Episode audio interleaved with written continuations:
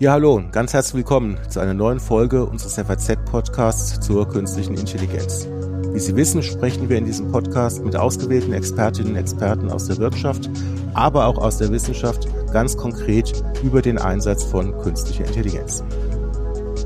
Wir, das sind Peter Buxmann und Holger Schmidt. Wir beschäftigen uns an der TU Darmstadt am Fachgebiet Wirtschaftsinformatik sowie im FAZ Economy Briefing mit dem Einsatz künstlicher Intelligenz und deren Auswirkungen auf Wirtschaft und Arbeit. Heute bei uns zu Gast ist Thomas Saueressig, er leitet als Mitglied des Vorstands den Bereich der Produktentwicklung beim Softwarekonzern SAP. Damit ist er nicht nur für die strategische Ausrichtung und das Management bestehender SAP-Produkte zuständig, sondern verantwortet zudem auch die Produktinnovation, in Produktinnovation eingebettete künstliche Intelligenz und den Cloud-Betrieb. Bevor er 2019 den Vorstandsposten übernahm, war er in seiner langjährigen SAP-Karriere unter anderem Chief Information Officer und globaler Leiter der IT-Organisation. Lieber Thomas, schön, dass du heute bei uns bist. Ja, hallo und auch nochmal vielen Dank für die Einladung. Ja, Thomas, bevor wir richtig einsteigen, vielleicht erstmal eine persönliche Frage. Ähm, bist jetzt auch zuständig für künstliche Intelligenz. Was war denn generell im Bereich KI mal so ähm, der Moment oder die Anwendung, ähm, der für dich so ein richtiger Wow-Effekt war? Also ich muss ganz ehrlich sagen, was für mich tatsächlich so ein ganz spannender Moment war, war, als ich gelesen habe, dass ChatGPT das äh, US-amerikanische Medizin, äh, die Medizinprüfung absolvieren konnte. Meine Frau ist selbst Ärztin in der Uniklinik in Heidelberg und da ist natürlich das Thema Medizin ein sehr, sehr akt aktuelles. Und ich glaube, wenn man sich da vor Augen führt, was KI jetzt wirklich machen kann, was für eine, was für eine Möglichkeit man da sieht, ist einfach phänomenal. Und das muss ich sagen, das hat mir so bei mir tatsächlich dann so einen Schalter umgelegt, wo ich gesagt habe, okay, jetzt sind wir wirklich an einem Punkt der Geschichte angelangt, wo man wirklich ganz andere Dimensionen äh, erreichen kann mit so einer Breite an diesen Foundational Models, die wir da sehen. KI ist das Thema, das in diesem Jahr eigentlich jedes größere Unternehmen aufgerüttelt hat. Viele haben inzwischen kräftig investiert und es wird viel darüber diskutiert, wer vorne dabei war und wer diese Entwicklung verschlafen hat und nun hinter OpenAI und Microsoft hinterherlaufen muss. Bei Apple drängt sich ein bisschen der Eindruck auf, dass sie komplett von dieser Entwicklung überrascht worden sind. Wie sieht das bei SAP aus? Habt ihr das kommen sehen? Nee, also wir wurden da nicht, nicht überrascht und wir waren tatsächlich auch schon äh, sehr lange bei dem äh, KI-Thema dabei. SAP selbst seit über acht Jahren entwickeln wir schon mit KI. Wir haben mehr als 130 Szenarien produktiv bei unseren Kunden schon im Einsatz. Was natürlich absolut ein, ein Durchbruch war, war das Thema mit den Large Language Modellen, der Durchbruch von ChatGPT, der dann innerhalb von zwei Monaten auch 100 Millionen äh, Nutzer schon hatte. Das war natürlich nochmal ein anderer äh, Moment, was man damit machen kann. Das Gute ist allerdings, wie gesagt, wir sind vorbereitet, weil wir machen es seit Jahren. Wir waren auch seit, seit, ähm, seit langem auch schon mit dem Thema Large Language Modell dabei. Und was für, für mich jetzt viel wichtiger ist, dass wir zwischen dem Hype und der Realität ein bisschen differenzieren und da schauen, wie wird wirklich KI in den Unternehmen wirklich eingeführt und eingesetzt. Und da sind wir sicherlich Pionier, äh, was das betrifft und haben jetzt auch schon die ersten produktiven, äh, generativen KI-Szenarien produktiv für unsere Kunden in unserer Software im Einsatz. Deswegen sind wir da definitiv äh, vorne mit dabei, würde ich sagen. Spannend. Und wie ist es denn eigentlich bei euch, wenn ich mal so fragen darf? Ähm, in welchen Bereichen nutzt ihr denn bei der SAP intern selbst ähm, Large Language Models ähm, wie ChatGPT und andere? Ja, ist natürlich ein extrem wichtiger Faktor für uns. Auch wie können wir unsere eigene Produktivität erhöhen? Und das sind natürlich zwei Bereiche ganz äh, prominent. Das eine ist unser Customer Support. Wir haben ja Millionen von Tickets, die von unseren Kunden kommen, die Anfragen haben, äh, die Themen gelöst bekommen. Und da kann man sich natürlich vorstellen, dass man natürlich mit generativer KI diese Antworten auch vorbereiten äh, kann mit den, äh, mit den Daten aus der Wissensbasis, die wir haben. Und dann generieren wir schon die richtigen Antworten für unsere Kunden. Und das Ganze skaliert natürlich enorm bei den mehr als 400.000 Kunden, die wir haben. Also Customer Support ist ein ganz klarer prominenter Bereich, wo generative KI einen enormen Mehrwert hat. Ein zweiter ist natürlich auch die Softwareentwicklung. Bei SAP, wir haben ungefähr 40.000 Softwareentwickler und ich glaube, wir haben alle gelesen, was man machen kann mit Codegenerierung, was kann man da tun in Bezug auf Testskripte für die Entwicklung, Dokumentation von Entwicklung. Das bedeutet, die komplette Softwareentwicklung wird dadurch natürlich signifikant produktiver.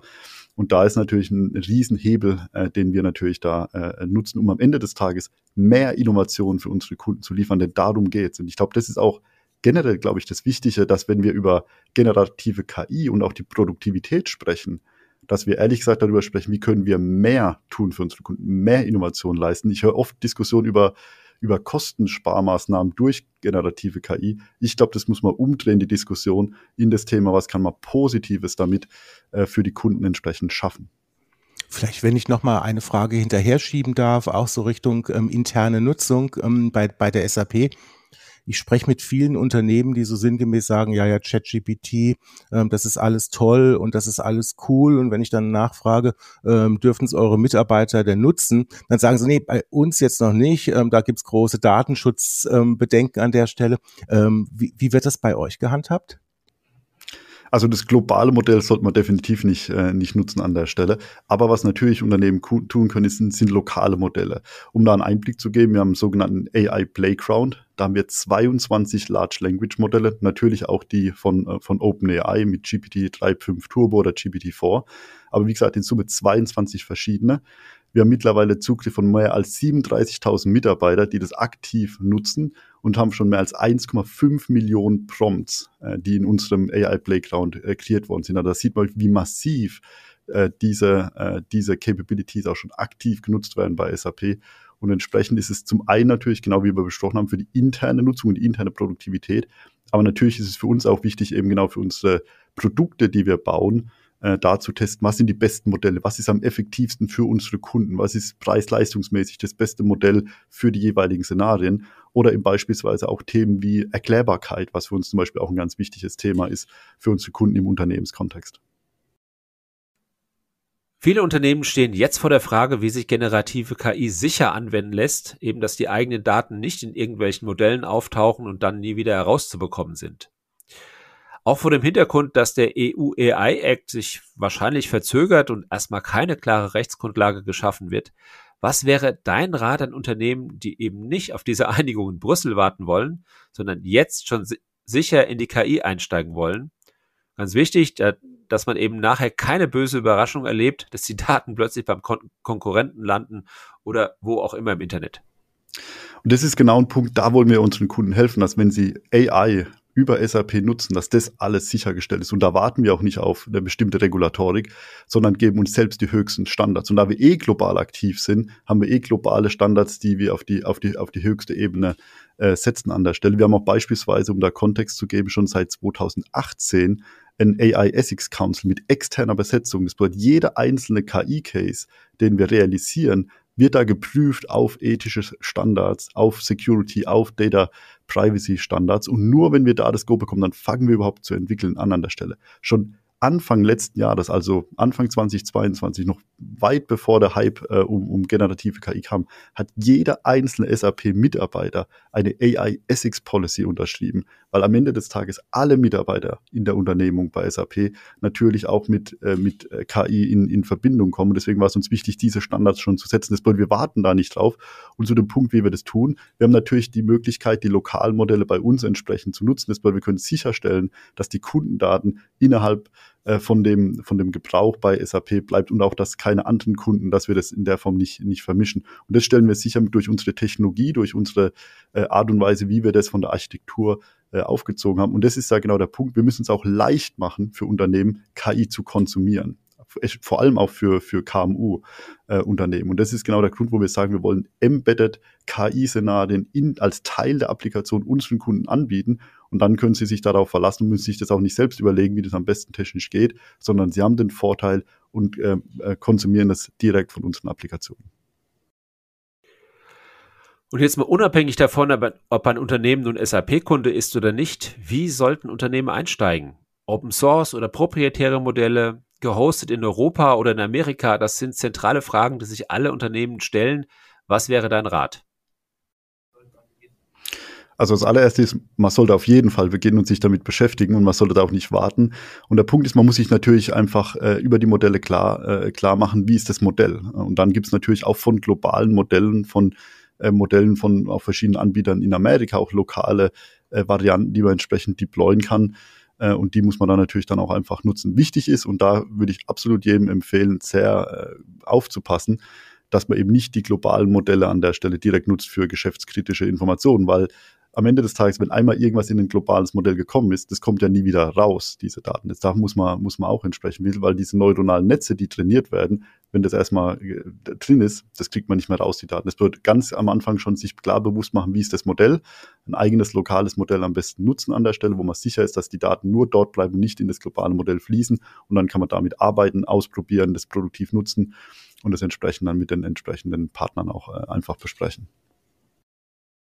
Man hat so das Gefühl, Thomas, dass die ähm, strategische Bedeutung der künstlichen Intelligenz ähm, bei der KI, ähm, bei der SAP ähm, stark gestiegen ist. Ähm, es wurde umgehängt ähm, in, de in dein Vorstandsressort im Bereich Produkt. Kann man sagen, dass auch dieses Umhängen in deinen Vorstandsbereich sowas ein Signal ist wie KI wird langsam erwachsen, also weg von dem reinen Innovationsbereich und wir denken mal klug drüber nach, ähm, hin zu Kundenlösungen? Also ich glaube, wir sind absoluter Überzeugung, dass die, die neuen technologischen Fortschritte, die wir jetzt die letzten zwölf Monate gesehen haben, die sind definitiv ein Zeichen, dass wir hier äh, eine ganz andere Dimension und Revolution in der Softwarebranche erleben. Und das betrifft alle Softwarebereiche. Das bedeutet auch natürlich die Unternehmenssoftware, wo, wo SAP Weltmarktführer an der Stelle ist. Und das ist auch ein Thema, wo wir natürlich die Ambition haben, zu schauen, wie können wir diese Technologie nutzen für unsere Kunden, um Mehrwerte zu generieren. Und unser Anspruch ist es, und deswegen haben wir es auch in die, in die Applikationsentwicklung gemoved, dass wir quasi als Mainstream, als ganz normaler Teil der Software in der Zukunft wird KI embedded sein. Das wird was ganz Natürliches sein. In fünf Jahren wird keiner mehr fragen, oh, ist da KI drin oder keine KI drin oder wie benutze ich die KI, sondern es wird ganz natürlich sein. Die, die, die Nutzer der SAP-Software werden KI einfach in den verschiedenen Prozessen ganz natürlich erleben. Es ist einfach ein natürlicher Teil der Software, für moderne Software, für die wir ja stehen. Und das war der Grund, warum wir gesagt haben, dass letztendlich KI in alle Applikationen embedded wird. Und deswegen wurde es auch quasi, genau äh, wie du es angesprochen hast, quasi als Mainstream, als normal in die Applikation äh, entsprechend äh, ähm, ähm ja, äh, etabliert. Was auch wichtig ist von der Strategie der SAP, und man hat es auch gesehen, in den letzten paar Wochen hat man viele Partnerschaftsannouncements oder auch Investment-Announcements gesehen der SAP im Bereich KI, dass wir gesagt haben, wir nutzen die beste Technologie. Denn am Ende des Tages, wo die SAP ja stark und groß geworden ist, ist der Kontext, sprich die Geschäftsdaten, die Geschäftsprozesse. Das bedeutet, wir nutzen die beste Technologie von verschiedenen Partnern, von OpenAI, von Aleph Alpha, Cohere, Entropic, IBM und anderen, aber die, die Secret Source sozusagen, die kommt dadurch zustande, dass wir diese Modelle in den Kontext bringen mit den Geschäftsdaten in unseren SAP-Systemen und damit natürlich die Antworten auch relevanter, zuverlässiger und auch vertrauenswürdiger machen. Und das ist für uns ein ganz wichtiger Aspekt. Und da haben wir jetzt natürlich eine Möglichkeit, ganz anders zu skalieren durch unsere Strategie. Da, da, da, bringst du mich direkt auf eine, auf, auf eine Folgefrage. Ähm, also wir haben jetzt bei der SAP einen Produktvorstand, Thomas Saueressig. Ähm, wir haben einen Walter Sun, ähm, den ihr, den ihr von, von Microsoft ähm, ge geholt habt der sicherlich irgendwie deinem Bereich zugeordnet genau. ist. Wie ist das denn mit den ganzen restlichen KI-Expertinnen, Experten, ähm, den Softwareentwicklern, den, den Data Scientisten? Ähm, kann man sich das eher als eine Art zentralen Bereich vorstellen oder sind die sozusagen in die ganzen, in die ganzen Divisions verteilt? Genau, also was wir gebaut, gemacht haben, wir haben einen zentralen äh, AI-Bereich. Der Walter Sun ist der Head von dem zentralen AI-Bereich, aber wir haben in jeder Applikationsentwicklungsorganisation und auch jeder Technologieentwicklungsorganisation ähm, äh, beim Jürgen Müller sind entsprechende KI-Experten. Dass genau in jeder Applikation, in der ganzen Business Technology Plattform der SAP, dass da KI eingebaut wird. Das bedeutet, wir haben einen zentralen Bereich, der setzt die Standards, der stellt sicher, dass wir skalierbare äh, Prozesse haben, der baut auch diese, diesen Generative AI Hub, den wir gerade äh, vor letzter Woche äh, auch angekündigt haben auf der SAP TechEd. Das baut der zentrale AI, ähm, das, die zentrale AI-Entwicklungsorganisation und dann wird in allen Applikationsentwicklungsorganisationen die Applikationsszenarien gebaut. Das bedeutet, man kann de facto sagen, dass jeder Entwicklungsbereich der SAP beim Jürgen Müller und bei mir mit KI arbeitet. Deswegen sind es Tausende von Mitarbeitern, die, die da entsprechend aktiv bei dem Thema KI sind. Um ein bisschen konkreter zu werden, was wird denn nun wirklich besser? Wie wird die KI denn tatsächlich das Leben der Menschen vereinfachen? Wir reden viel über die Co-Piloten, die einem das Leben erleichtern und die Arbeit abnehmen. Sage ich künftig zum Co-Piloten, buche mir zwei Wochen Urlaub Ende Mai, stimme den Urlaub in meinen Kollegen und Vorgesetzten ab und trage ihn dann ins Personalsystem ein. Ist dieses Sprechen mit Software oder Maschinen das Kernszenario für die KI? Also ich glaube tatsächlich, was du sagst, die, die Benutzerinteraktion wird absolut einfacher und das ist sicherlich ein Aspekt, den wir auch äh, äh, unterstützen.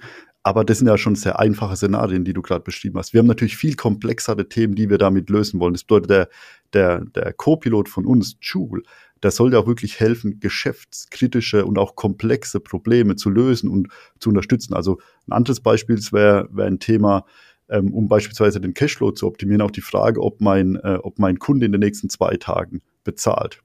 Und automatisch kann jetzt nun unser, unser Co-Pilot Joule ähm, zum einen natürlich Fragen in die, in die Realtime-Daten des Kunden selbst, in die Payment History beispielsweise von dem jeweiligen Kunden, aber wir können zusätzlich noch nutzen, das Wissen von all unseren Kunden, die uns die Daten gegeben haben, äh, also wir haben den Consent von mehr als 25.000 Kunden, um ein großes eigenes AI-Modell zu trainieren, also so ein eigenes SAP Foundation Model. Das kann man sich vorstellen, dass man da quasi alle Unternehmensdaten von allen Bereichen im Unternehmen äh, da drin hat. Und dann habe ich natürlich eine ganz andere Qualität der Antwort, die ich zurückliefern kann. Und das machen wir natürlich dann über unseren Copilot Joule auch verfügbar.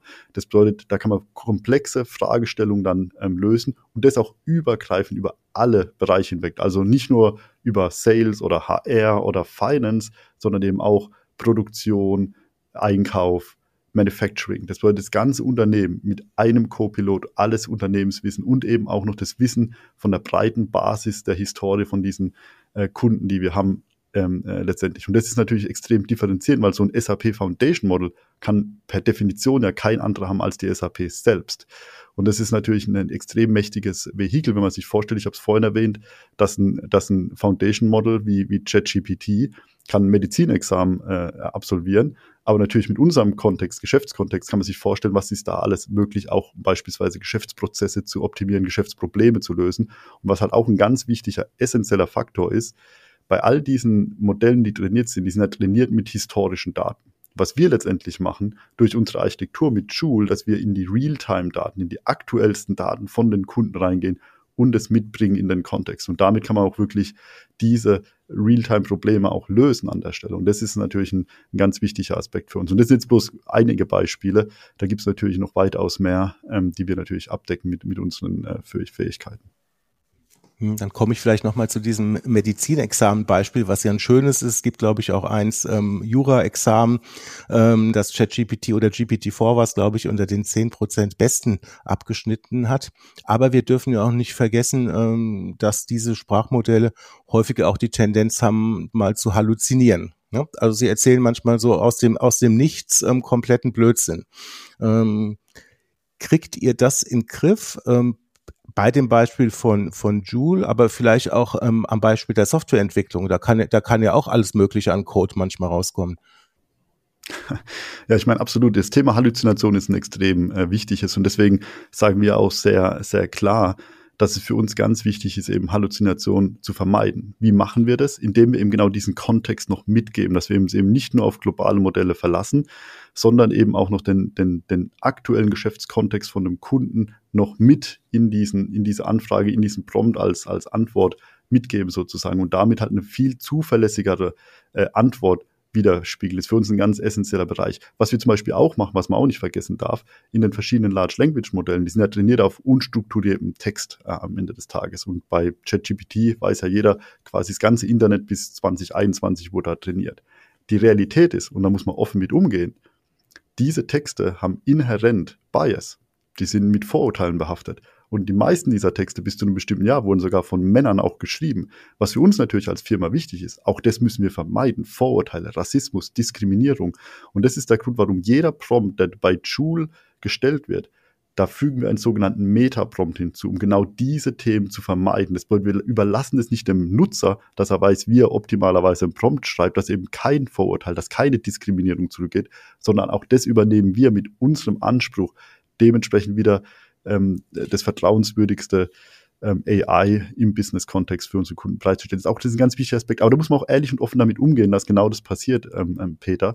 Und deswegen muss man da auch wirklich sehr sensitiv damit umgehen. Deswegen hat es mich auch gewundert, dass manche unserer Wettbewerber nach einem Monat gesagt haben, die haben da irgendwas live geschalten. Dann haben sie die Komplexität und das Problem noch nicht verstanden, weil genau die Themen muss man ja lösen, wenn man es ernsthaft und glaubwürdig an unsere Kunden gibt. Und man darf nie vergessen, im Geschäftskontext, bei geschäftskritischen Entscheidungen, wird kein Manager eine Entscheidung treffen, mit Halluzinationen oder wenn er nicht sicher ist, dass er die trifft.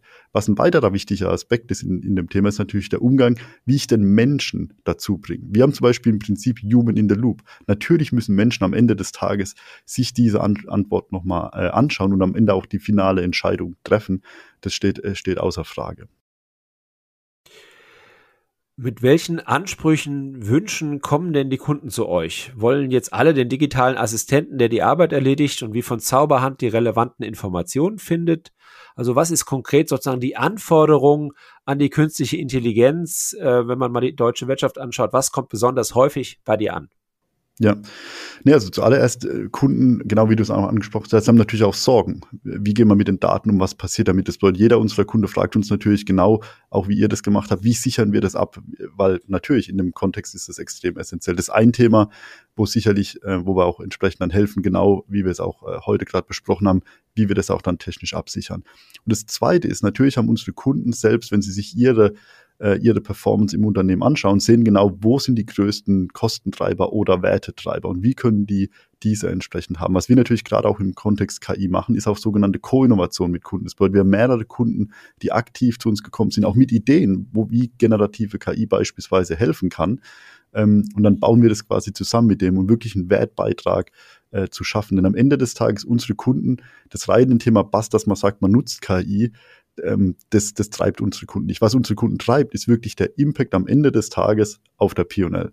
Und da müssen wir natürlich dann schauen, wie können wir unseren Kunden helfen mit den, mit den verschiedenen Szenarien. Wir haben aktuell 80 Szenarien, äh, an denen wir in der Softwareentwicklung arbeiten. Die ersten sind jetzt produktiv gegangen, gerade äh, gerade die letzten Wochen. Und wir haben jetzt quasi Monat für Monat werden mehr von den 80 Szenarien unseren Kunden angeboten. Und da arbeiten wir äh, zusammen. Ein schönes Szenario ist beispielsweise mit einem Co-Innovationskunden im Automobilbereich. Da geht es darum, quasi den Wareneingang zu optimieren. Die ganzen Lieferscheine, die alle noch manuell da natürlich laufen, dass das Ganze digitalisiert wird und das ganze Transportmanagement danach äh, äh letztendlich optimiert wird. Da reden wir von, von äh, Möglichkeiten, diese Prozesse so signifikant zu, zu, zu simplifizieren und vereinfachen und zu automatisieren, dass da pro Werk äh, im Jahr über 10 Millionen Euro auch gespart werden können. Jetzt kann man sich die Werke mal addieren, an denen sowas stattfindet. Das kann natürlich, hat natürlich einen enormen Impact, wenn ich da aus einem Prozess, der vielleicht mal 50 Minuten gedauert hat, nur drei Minuten mache und auch die Durchlaufzeit, die das dann natürlich auch erhöht und die Umschlagskraft im Inventory ähm, erhöhen kann. Und das sind natürlich auch genau diese geschäftskritischen Prozesse, an, an denen wir als SAP arbeiten, weil wir natürlich genau solche Themen äh, mit unserer Software äh, lösen wollen und damit auch einen direkten Impact äh, einen positiven Impact für unseren Kunden generieren können. Jetzt sage ich vielleicht mal ganz, ähm, ganz, ganz ketzerisch, also wie diese Sprachmodelle funktionieren, das hat uns, glaube ich, alle umgehauen ähm, und die werden ja, die werden ja, die werden ja auch immer besser. Aber es gibt ja mehr KI als nur diese Sprachmodelle. Ja. Und ähm, da habe ich auch sehr, sehr viele Anwendungen in Unternehmen gesehen, die also überhaupt gar nicht funktioniert haben. Ne? Also Bereich vorausschauende Wartung beispielsweise von Maschinen. Ähm, dann werden Anwendungen in Betrieb genommen, die dann vielleicht eine 70, 80-prozentige Entscheidungsgüte haben, wo wir alle drei sagen würden, okay, das kannst du eigentlich auch in die, in, in die Tonne kippen.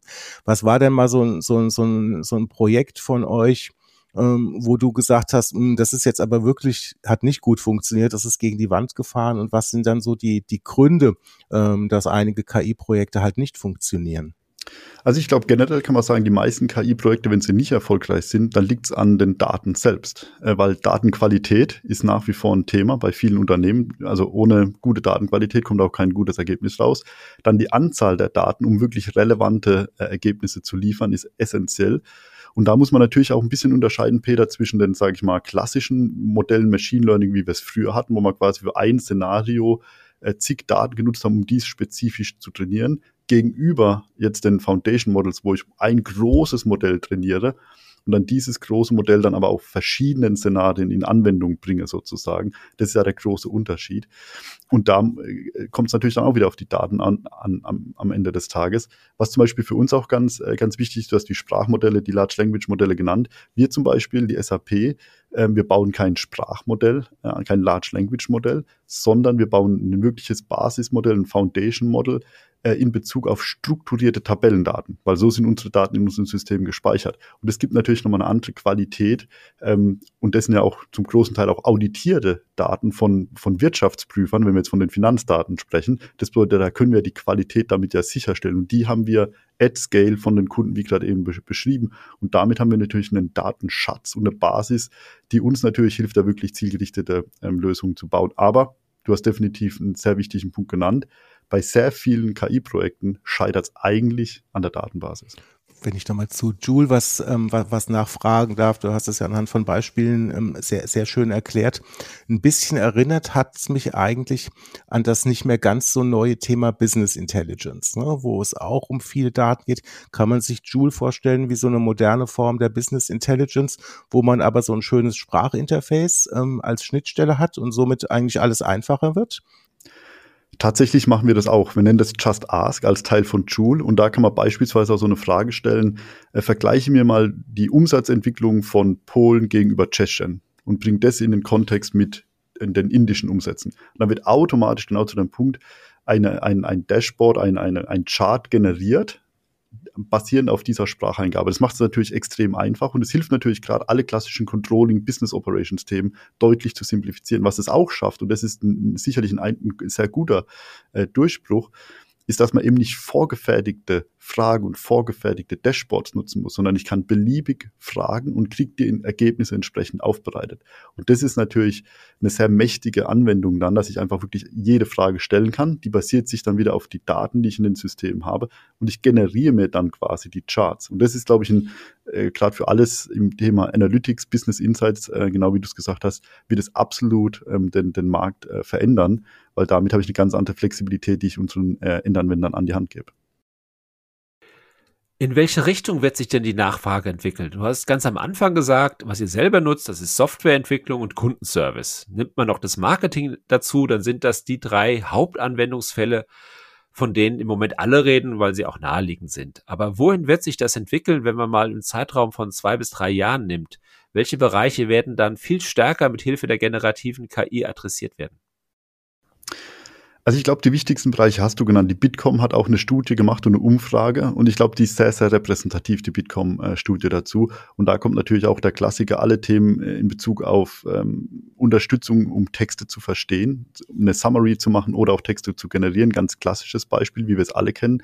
Aber dann natürlich auch das Thema Übersetzung wird ein, wird ein sehr großes Beispiel. Das Beispiel, wie KI in IT-Abteilungen genutzt wird, in der Softwareentwicklung, das hatten wir besprochen, Produktion, ähm, Kundenservice generell wird ein sehr großes äh, Thema an der Stelle werden. Und ich glaube auch beim Thema Forschung und Entwicklung, äh, also wirklich in den Forschungsbereichen. Also wenn ich mir vorstelle, auch äh, beispielsweise im, im Pharmabereich, wenn ich neue äh, Medizinläufe optimieren will, Testläufe, ich glaube auch da wird sehr viel passieren. Also ich glaube, es wird am Ende des Tages auch jeden Bereich irgendwie tangieren, an, einige natürlich stärker als andere.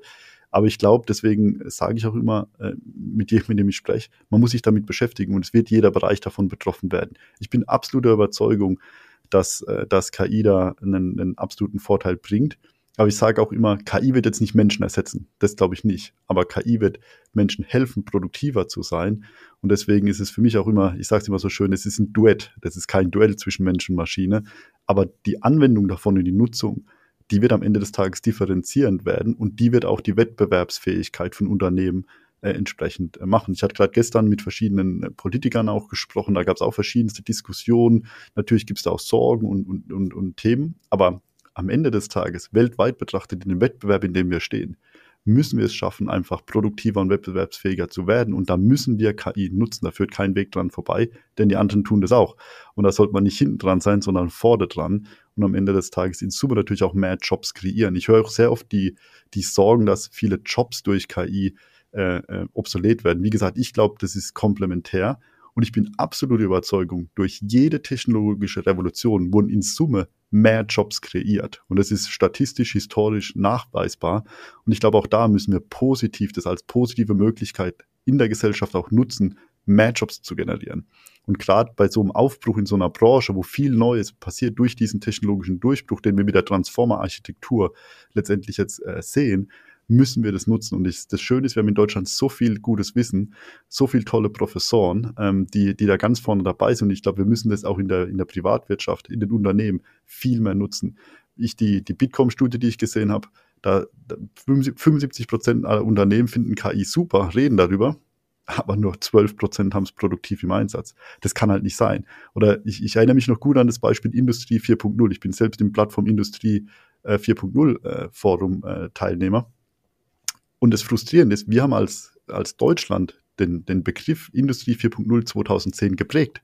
Wir werden weltweit darauf angesprochen, aber wenn man sich sieht, wie digital sind denn jetzt schon die Fabriken in Deutschland und der Welt, da haben wir auch noch einen Weg zu gehen. Und deswegen glaube ich, wir brauchen eine andere Geschwindigkeit, weil ich glaube, die Erkenntnis ist da. Und was jetzt natürlich schade wäre, würde die Umsetzung zu lang dauern. Und ich glaube, da müssen wir diesmal gerade bei dem Thema KI ganz anders äh, nach, nach vorne gehen und auch mutig nach vorne gehen. Denn natürlich ist nicht alles geklärt. Natürlich gibt es offene Fragen, es gibt offene regulatorische äh, Themen, aber deswegen muss man, glaube ich, einfach, wie gesagt, seine eigenen Standards setzen, mutig vorangehen, weil in dem Fall jetzt gerade bei so einer schnellen technologischen Entwicklung zu warten, das wäre fatal für uns an der Stelle. Ja, angesichts der demografischen Entwicklung, äh, vor der wir stehen, müssen wir produktiver werden. Da gibt es überhaupt keinen Zweifel dran. Und äh, allein schon um unseren Generationenvertrag und das Rentensystem instand halten zu können. Daher die nächste Frage, wie schnell gehen Unternehmen das an? Gibt es da international große Unterschiede? Sind wir in Deutschland bei diesem Thema schnell genug? Oder warten wir wieder ab, welche Erfahrungen die anderen Länder machen und investieren erst dann, wenn sich klare Muster und klare Use Cases entwickelt haben? Ich glaube, die Begeisterung ist absolut groß, auch in Deutschland. Ich glaube, das ist vergleichbar weltweit. Wir haben natürlich in Deutschland sicherlich äh, Unternehmen, die mehr Fragen stellen und mehr Sorgen ähm, haben, aber die kann man auch lösen und dann beantworten. Insofern glaube ich schon, dass wir da dabei sind, aber wir müssen natürlich vorangehen. Ein anderes Thema, äh, du hast es kurz auch angesprochen, generell auch mit dem Thema Fach Fachkräftemangel in Summe, das Thema auch der, der Weiterbildung der Menschen und zwar von allen Altersgruppen. Und ich glaube, gerade KI, wenn wir uns den Bildungsbereich jetzt anschauen, ich glaube, da müssen wir schon von der Schule an äh, neu denken, was damit passiert. Was sind die neuen Kernkompetenzen? Denn Wissen allein sind, ist in den Modellen ziemlich gut gespeichert. Wir hatten Beispiele in dem Gespräch ja schon genannt. Aber was bedeutet das mit kritischem Denken als Kernkompetenz? Was bedeutet Empathie? Wie kann ich im Umgang mit Menschen anders überzeugend sein. Und ich glaube, wir müssen andere Kernkompetenzen da auch von Anfang an schulen, zusätzlich natürlich zu, di äh, zu digitalen Kompetenzen, wo wir eh Nachholbedarf haben aber das Ganze eben nicht nur von der Schule, von der Universität, sondern auch dem Thema lebenslange Lernen, weil wir müssen ja alle Menschen mitnehmen, weil die werden alle von KI betroffen. Und das ist sicherlich was, wo ich auch äh, generell sehr stark auch in den, im politischen Kontext äh, Advokat bin, zu sagen, wir müssen da wirklich vorangehen. Und da müssen zum einen natürlich die Unternehmen selbst, aber eben auch meines Erachtens die öffentliche Hand, gerade auch die, die, die KMUs unterstützen, Wissen und die, diese Skills äh, entsprechend reinzubekommen. Ich mache immer das schöne Beispiel, also meine kleine Tochter, die kann das iPhone bedienen. Also nach dem Motto, Digitalisierung in der Schule bedeutet nicht, dass man wissen muss, wie man so ein Device bedient, sondern Digitalisierung bedeutet, wie gehe ich denn mit den Daten um, wenn ich die beispielsweise bei Social Media hochlade? Was kann da passieren? Das Verständnis, was mit Daten passiert, da müssen wir entsprechend viel mehr, viel mehr tun. Aber und, und, und ich glaube, das ist sicherlich ein Thema, wo wir äh, gesellschaftlich noch einiges äh, zu tun haben, wirklich alle at Scale mitzunehmen. Und da sehe ich definitiv in anderen Ländern äh, viel mehr Aktivität, was dieses Thema betrifft, at Scale. Ähm, also gerade Singapur ist immer ein, ein, tolles Beispiel für das Thema lebenslange Lernen, wo jeder singapurianische Bürger dediziert von der Regierung äh, finanzielle Unterstützung bekommt, um kontinuierlich sich weiterzuentwickeln, sein Leben lang.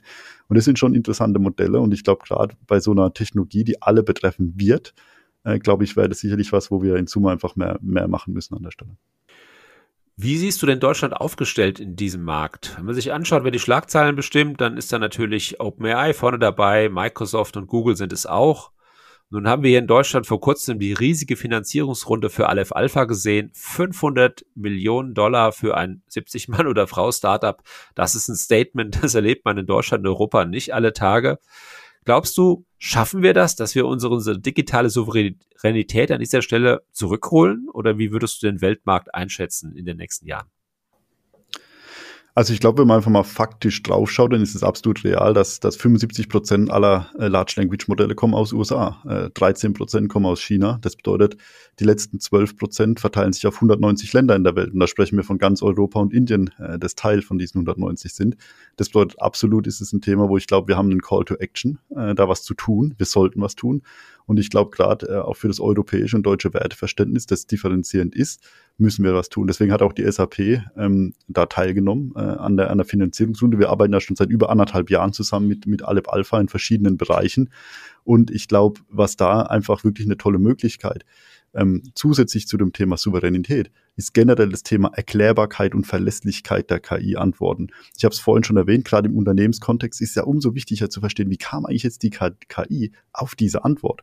Und ich glaube, gerade am Anfang von dieser Revolution, wenn Endanwender das erste Mal KI benutzen, um das Vertrauen zu schaffen, ist es umso wichtiger zu erklären, was die KI macht. Und da ist zum Beispiel Aleb Alpha führend in dem Bereich der Erklärbarkeit. Da forschen wir auch zusammen mit dem Fraunhofer Institut, mit der TU München, äh, mit dem HPI und mit Stanford, weil ich glaube, das sind einfach wirklich essentielle Themen und Themen, wo wir auch äh, Frontrunner sein wollen und Pionier. Und da passt natürlich Aleb Alpha äh, dazu. Und ich kann auch da wirklich nur, nur jeden auch ermutigen, auch in Deutschland generell, ähm, sich mit dem Bereich KI ähm, zu beschäftigen, Startups zu gründen. Ähm, und ich glaube, wir müssen da definitiv ähm, was tun. Insofern glaube ich, war es für uns der absolut richtige Weg, da auch zu unterstützen. Wir haben starke Partner, äh, die Sie erwähnt haben. Und ich, deswegen bin ich äh, sehr positiv, was da, äh, was da passieren kann. Aber vielleicht jetzt dann, dann jetzt doch nochmal eine, eine kritische Rückfrage zu solchen Themen wie, wie Erklärbarkeit, wie, wie, wie Transparenz. Natürlich ganz wichtige Anforderungen an KI-Anwendungen. Ähm, jetzt gab es eine Stanford-Studie, wir hatten das hier auch schon mal besprochen in dem Podcast, ähm, wo verschiedene Anbieter auf den Prüfstein gestellt worden sind. Wie gut sind diese Anbieter in so Dingen wie Erklärbarkeit, Vertraulichkeit, ähm, Datenschutz? Und da hat Hugging Face USA den ersten Platz gemacht. Dann waren irgendwie Google, Meta, OpenAI waren so im Mittelfeld. Und ganz hinten war unser, war unser deutscher Anbieter haben wir da vielleicht manchmal ein bisschen ähm, verklärtes, verzerrtes Verhältnis, so nach dem Motto, wir in Europa, ähm, wir, in, wir in Deutschland ähm, sind, sind die Guten, ja, also wir, wir können das, wir akzeptieren die Intransparenz nicht und auf der anderen Seite ähm, des Atlantischen Ozeans sind sozusagen die Bösewichter. Ist, ist das nicht überholt, die Denke? Nee, ich glaube, äh, das war nicht das, was ich ansprechen wollte mit, mit dem äh, links oder rechts oder schwarz oder weiß, auf gar keinen Fall. Ähm, ich glaube schon einfach, dass wir als, äh, als Europa und Deutschland ein Wertesystem haben, das schon sehr wertvoll ist und das sollten wir auch entsprechend schätzen. Zu der Studie, die kennen wir natürlich auch. Äh, Studien basieren natürlich immer auf verschiedenen veralteten Modellen und, und Antworten und wir kennen ja genau, wie gesagt haben, alle diese Modelle nutzen wir intern bei SAP selbst auch. Die sind Teil von diesen 22 ähm, Sprachmodellen, die wir intern bei uns in unserem Playground auch nutzen, weil wir kennen die technologischen Kompetenzen von all diesen Playern und wir sehen natürlich auch gerade bei Alep Alpha, wo haben sie sich technologisch entwickelt und was ist der, der Ansatz der Architektur, um das zu gewährleisten. Und das ist sicherlich ein spannender und deswegen sind wir da sehr überzeugt, dass das ein, ein gutes, äh, gutes Modell auch für die Zukunft ist. Das war unser Podcast mit Thomas Saueressig, Produktvorstand bei SAP und dort zuständig für das Megathema künstliche Intelligenz. Thomas, vielen Dank für das Gespräch in einer Zeit, die spannender nicht sein könnte. Peter Buchsmann und ich, wir melden uns Anfang des kommenden Jahres wieder mit einem neuen spannenden Thema rund um die künstliche Intelligenz. Vielen Dank und bis dahin.